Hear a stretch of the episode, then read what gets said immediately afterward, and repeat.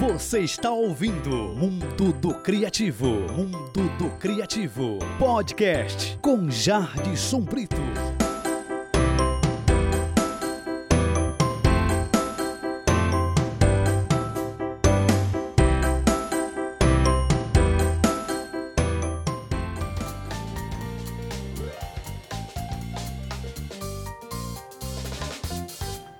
Bom dia, boa tarde, boa noite. Este é o episódio número 5 de O Mundo do Criativo. Desta vez, entrevistamos a professora Flávia Oliveira. Professora, seja muito bem-vinda ao Mundo do Criativo. Aproveite o início do programa para cumprimentar nossos ouvintes.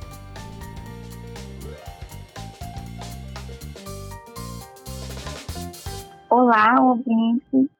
Olá, Jardson. É um prazer participar do mundo do criativo. Eu espero né, que a minha fala possa contribuir com mais um episódio do seu programa. Caros ouvintes, nossa entrevistada é graduada em Letras, Português e Literatura pela Universidade Estadual do Ceará, é pós-graduada especialista no ensino de língua portuguesa pela Universidade Estadual do Ceará. Também é pós-graduada, mestra em linguística pela Universidade Federal do Ceará e doutora em linguística pela Universidade Federal do Ceará. Sem dúvida, uma professora com vasta qualificação e que muito nos agraciará nesta entrevista aprofundando o nosso tema. Professora Flávia, obviamente nem sempre a senhora foi professora de universidade, né? Nos conte um pouquinho como era a sua vida profissional antes de chegar a essa função de professora do ensino superior. Antes né, de ser professora né, do nível superior, eu fui professora de língua portuguesa e literatura eh, na rede pública né, de ensino municipal e estadual, bem como também uma parte né, dos meus anos de trabalho dediquei à rede privada. Professora Flávia, atualmente a quais projetos a senhora tem se dedicado? Eu estou trabalhando né, na universidade com as disciplinas que são ligadas ao ensino de língua portuguesa no que se refere aos estágios faço um trabalho também de pesquisa, né, que está sendo iniciado neste período né, de 2020.1, apesar né, da pandemia, com dois bolsistas que vão trabalhar comigo a redação do Enem, mas uma perspectiva do estudo argumentativo né, e um pouco da estrutura composicional, tomando por base eh, dois teóricos da atualidade. O primeiro, né, sobre a escritura argumentativa, que é Perryman e Oberstecker. E o segundo, que é a estrutura composicional, Adam. Também fiz parte do programa do PIBID, certo? na sua última edição, podemos assim dizer, né?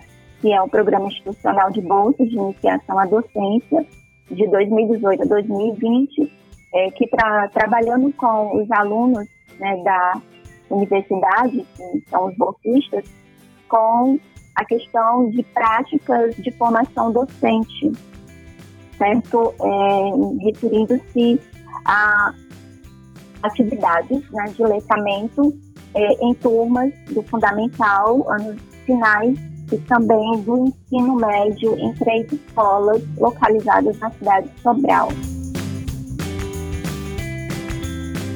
Caro ouvinte, nossa conversa hoje será sobre a linguística com uma visão histórica das principais teorias e tendências ligadas à língua até os dias atuais.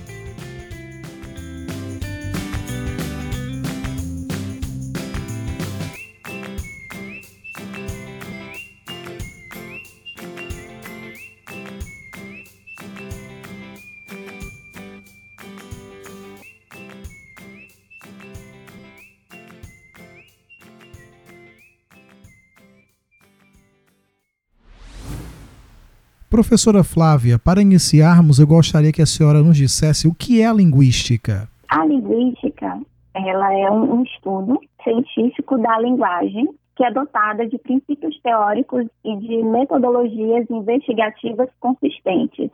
Ela tem uma preocupação com a questão de fenômenos que se apresentam na língua, que podem ser na língua oral ou falada e na língua escrita.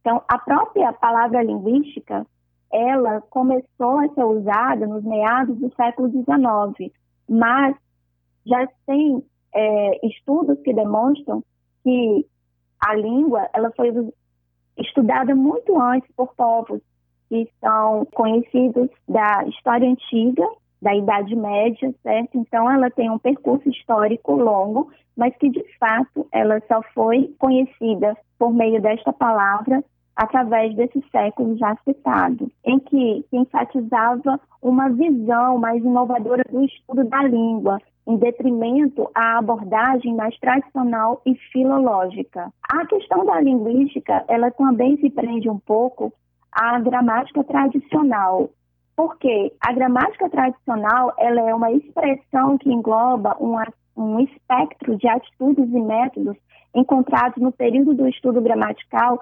anterior ao, ao advento da ciência linguística. A diferença entre ambas é que a linguística ela sempre procura fenômenos a serem estudados, como eu coloquei, seja na escrita ou na oralidade, e a gramática tradicional, ela normalmente se prende a um tipo de variedade linguística, como nós conhecemos, ora chamada de norma padrão ou norma culta, apesar das duas não significarem a mesma coisa. Muito interessante sua resposta, e aí eu aproveitando, fazendo um recorte de um trecho seu, é, seria possível explicitar para os nossos ouvintes a diferença entre norma padrão e norma culta, professora? A norma padrão aparece né, na chamada gramática normativa. Ela é essa norma que segue todas aquelas orientações dadas pela gramática, normalmente é usada nos documentos oficiais, numa linguagem mais formal. A norma, que é chamada culta, surgiu através de um estudo realizado nos anos 70 chamado NURC, em que uma pesquisa realizada neste período, coletando entrevistas de algumas capitais de regiões diferentes do país para observar como os falantes que estavam dentro de um determinado grau, certo? uma categoria escolhida pelos pesquisadores, que seria mais ou menos assim: uma pessoa nascida naquela região que tenha sido criada, nunca tenha se deslocado para morar em outro lugar. Uma pessoa que tivesse uma determinada idade, de acordo com os falantes entrevistados, poderia ser a idade de 15 anos, 25 anos, 35 anos, 55 anos, e assim por diante. Essa pessoa teria que ter uma formação completa até o, ensino superior. E a partir de entrevistas foi observado qual seria o padrão linguístico usado por pessoas que passaram pelo nível de escolaridade da educação básica e o superior. Então, esse estudo remeteu ao que nós chamamos de norma culta, ou seja, dentro da norma culta, ela seria mais uma variedade linguística em que é permitido que mesmo um falante que tenha passado pelo grau superior, ele use expressões que não são talvez tão é, consideradas tão pontuais como numa gramática normativa. Por exemplo, o uso do agente, até alguns anos estigmatizado. Então, observou-se que pessoas que tinham essa escolaridade de nível superior, elas usavam o agente na sua fala coloquial. E até mesmo quando elas estavam em determinado tipo de trabalho em que elas teriam que se comunicar e em determinada circunstância elas expressavam esse agente. Então, é, foi entendido a partir daí que a variedade padrão, de fato, é uma coisa, ela está muito presa às regras gramaticais de uma gramática tradicional, de uma gramática normativa. E a norma culta, ela surge como uma possibilidade dentro desta gramática para você se comunicar, seja em situações formais da língua ou em situações informais da língua, também seja na oralidade como em algumas situações da escrita. Por que algumas? Porque nem todas as situações da escrita cabe você usar esta norma culta. Por exemplo, o Enem, ele admite a norma culta. Professora Flávia, como surgiram os primeiros estudos de que se tem conhecimento sobre a língua? Os primeiros estudos sobre a língua, numa perspectiva da linguística ocidental, eles surgiram com Platão, 429, 347, né, que foi o ano né, de nascimento e de morte antes de Cristo.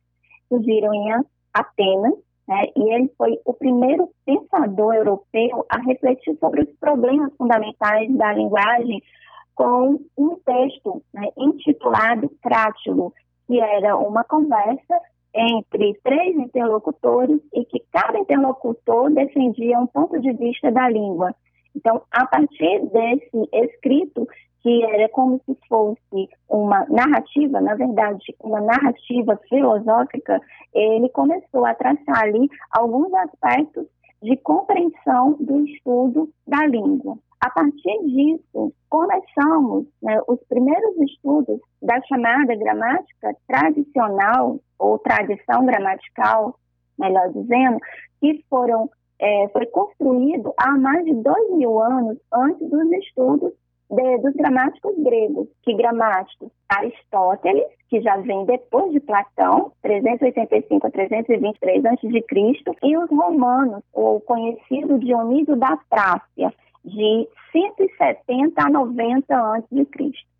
Então, esses antiguidade clássica foram crescendo ao longo do tempo, passando pelas várias etapas né, da, da nossa história, Idade Média, né, Idade Moderna. Então, nós temos estudos do Renascimento e também de gramáticos prescritivistas do século XVIII. Há noções básicas usadas por essas abordagens modernas que podem ser encontradas é, nessas obras muito antigas, né?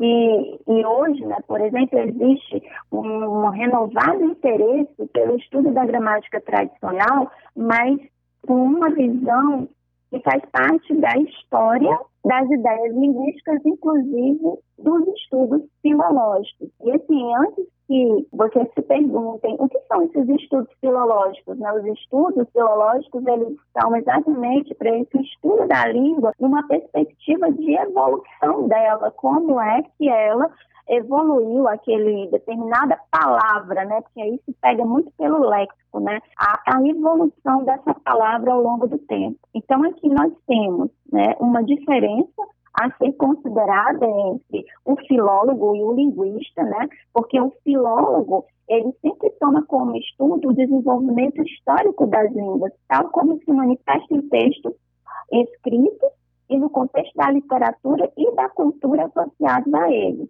E o linguista ele tende a priorizar as línguas faladas e os problemas de, é, de analisá-las num dado período de tempo. Esses estudos também é, num dado momento, se voltaram para a particularidade dos próprios idiomas das culturas mesopotâmica, chinesa e árabe, que se mantiveram desconhecidos pelo mundo europeu até pouco tempo atrás. Seria uma outra vertente de estudo, digamos assim, de origem oriental. Essa tradição linguística e filológica dos chineses remonta a mais de dois mil anos, com interesse na fonética, na ortografia e também na lexicologia.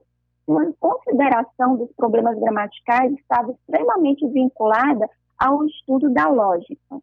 Na Índia, é, remonta a pelo menos 2.500 anos, em que surgiu a chamada gramática de Panini, do século V a.C., que analisava a língua sagrada da Índia, chamada sânscrito. Desde que eu já falei do sânscrito anteriormente, né? o sânscrito é uma língua que foi estudada no século XVIII ou XIX num perfil de estudo chamado histórico comparativo. Então, essa língua que, que se fez presente mais à frente, né, no, na comparação com línguas europeias, ela é uma língua, como já foi dito, sagrada, né? Então, qual era o interesse, na verdade, real desse estudo, né?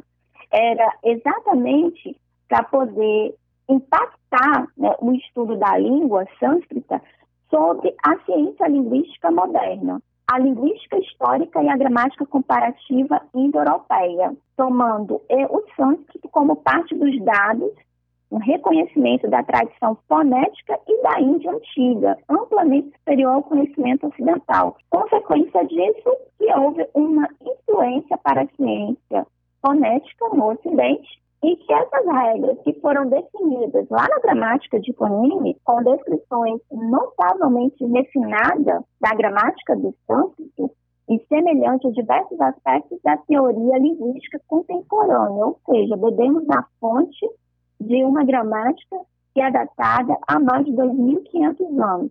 Claro, e numa perspectiva moderna da língua, não mais é, na perspectiva né, do estudo do sânscrito.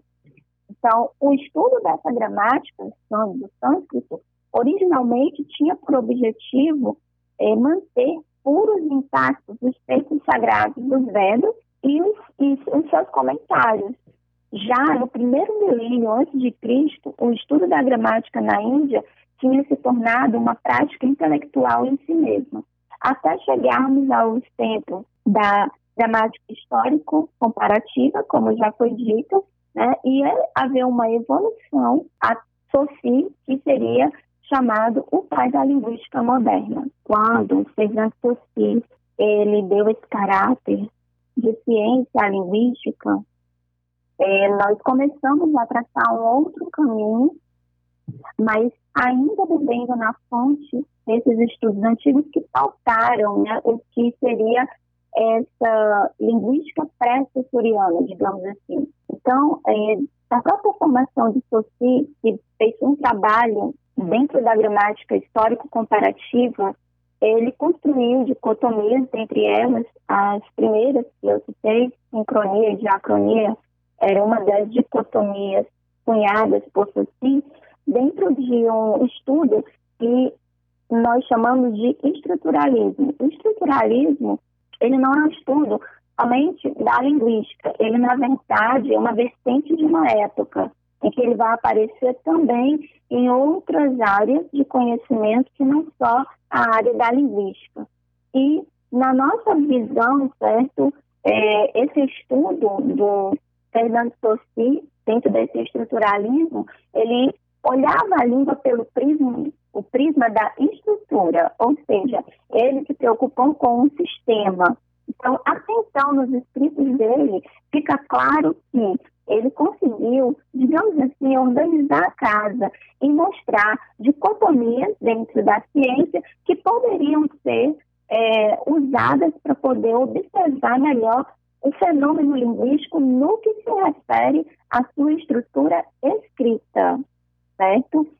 A mesma visão, segundo aí os anos que se data do, do, início do século XX, como foi dito, nós temos um outro aspecto de estudo que se pautava no olhar interior de como era o funcionamento da língua de um falante, que é o chamado gerativismo, e que aí dentro do gerativismo nós tínhamos esse sistema que foi visto por Chomsky, que ainda é vivo, e tem uma orientação matemática nesse estudo de que a língua era semelhante a como se fosse um computador, e bastava aquele falante nascer em uma determinada região para ele assimilar todos os aspectos necessários para aprender aquela língua. Então, nós, por natureza, já somos dotados da capacidade de falar uma língua. Então, esse é, grande estudioso, grande pesquisador, cunhou um termo né, que seria um dispositivo de aquisição da linguagem, compreendendo que havia dentro do próprio cérebro uma estrutura que fazia com que, ora eu fizesse preenchimento de lacunas na língua X, Ora, na língua Y, eu só precisaria, na verdade, nascer naquela localidade. Por exemplo, o, o processo interno da língua. É, digamos assim, no nosso, na nossa língua materna, temos a possibilidade de usar o pronome e o verbo numa construção sentencial. Né? Então, vamos dizer, nós vamos à praia. Mas também podemos usar a mesma construção sem o pronome e sermos compreendidos. Vamos à praia. Isso, por exemplo, não acontece na língua inglesa. E que há necessidade de se colocar ali um sujeito, mesmo que esse sujeito seja, na verdade, um sujeito neutro, com exceção do imperativo, mas o restante da língua exige que você coloque um sujeito.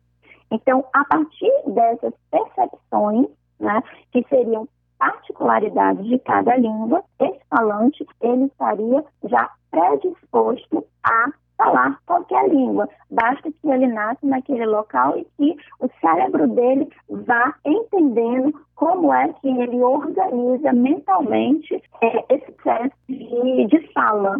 Então, quando você olha uma criança, por exemplo, de três anos, ela já tem todo um léxico mental formado, uma capacidade incrível de se comunicar. Né? Então, ela já é, é capaz de, de, construir sentenças e, e colocar pronomes em, nas, nas posições adequadas. Linguisticamente, é entendido também a partir dessa teoria que um falante da língua ele é considerado adulto a partir dos 16 anos. E que para a gente o adulto passa a ser né, o maior de idade 21 para as mulheres e 18 para os homens. O falante da língua aos 16 anos ele já tem todas as construções necessárias para se comunicar e entender os processos. Então daí vem aquele mito de dizer né que uma pessoa que já tem todo esse processo internalizado tem a dificuldade de aprender a língua estrangeira. De fato, um pouco mais do que uma criança que está, na verdade, aberta a todos esses processos de construção da língua.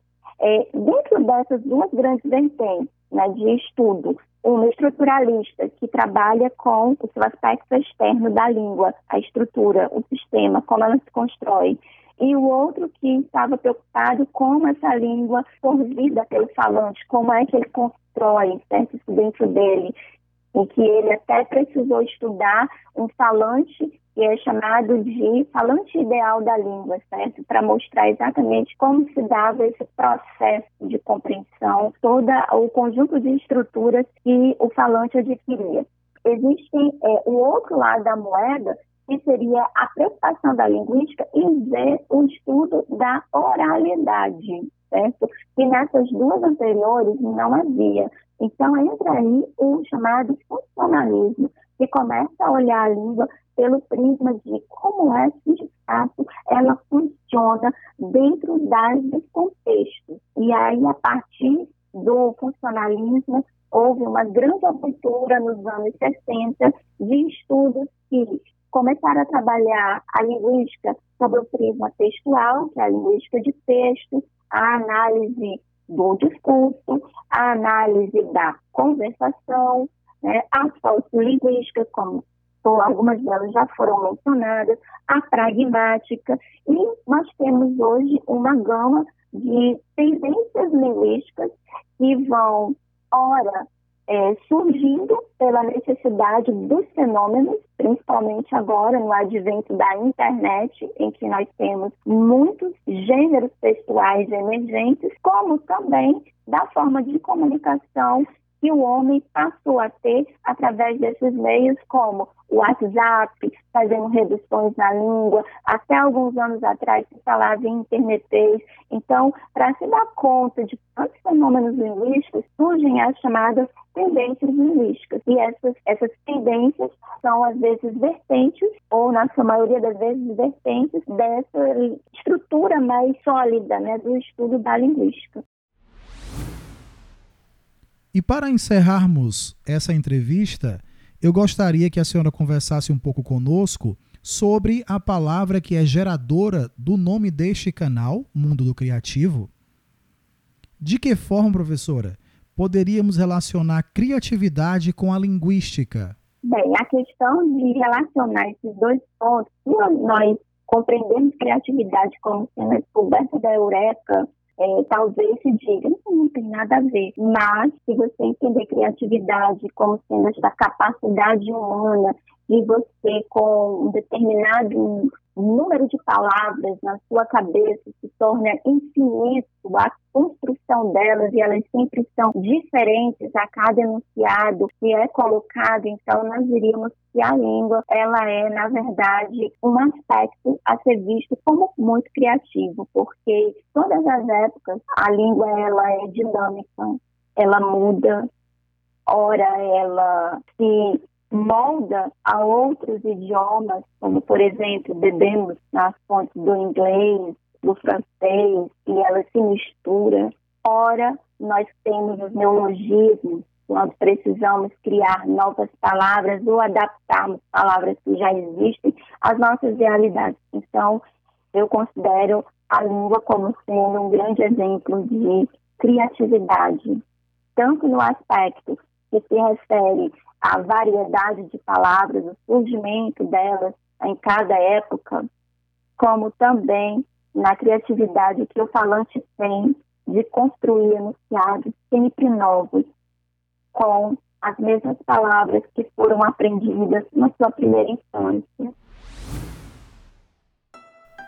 Excelente participação. O mundo do criativo só tem a agradecê-la, professora por todo o brilhantismo de sua fala, por todo o aprofundamento, pela didática tão notada na sua fala. Muito obrigado pela participação e já deixo aqui esse lembrete convite, né? O convite lembrete de que outras vezes esteja conosco aqui no Mundo Criativo. Jarson, muito obrigada. É, é gratificante poder colaborar com o mundo do criativo Estou aberta a outros convites e espero que quem ouça realmente possa aproveitar bem essa fala e ter a curiosidade de mergulhar de fato nesse mundo da linguística e perceber o quão criativo é esse estudo, não no sentido de mirabolante, mas no sentido de profundo. Um grande abraço a todos e até o próximo episódio de O Mundo do Criativo.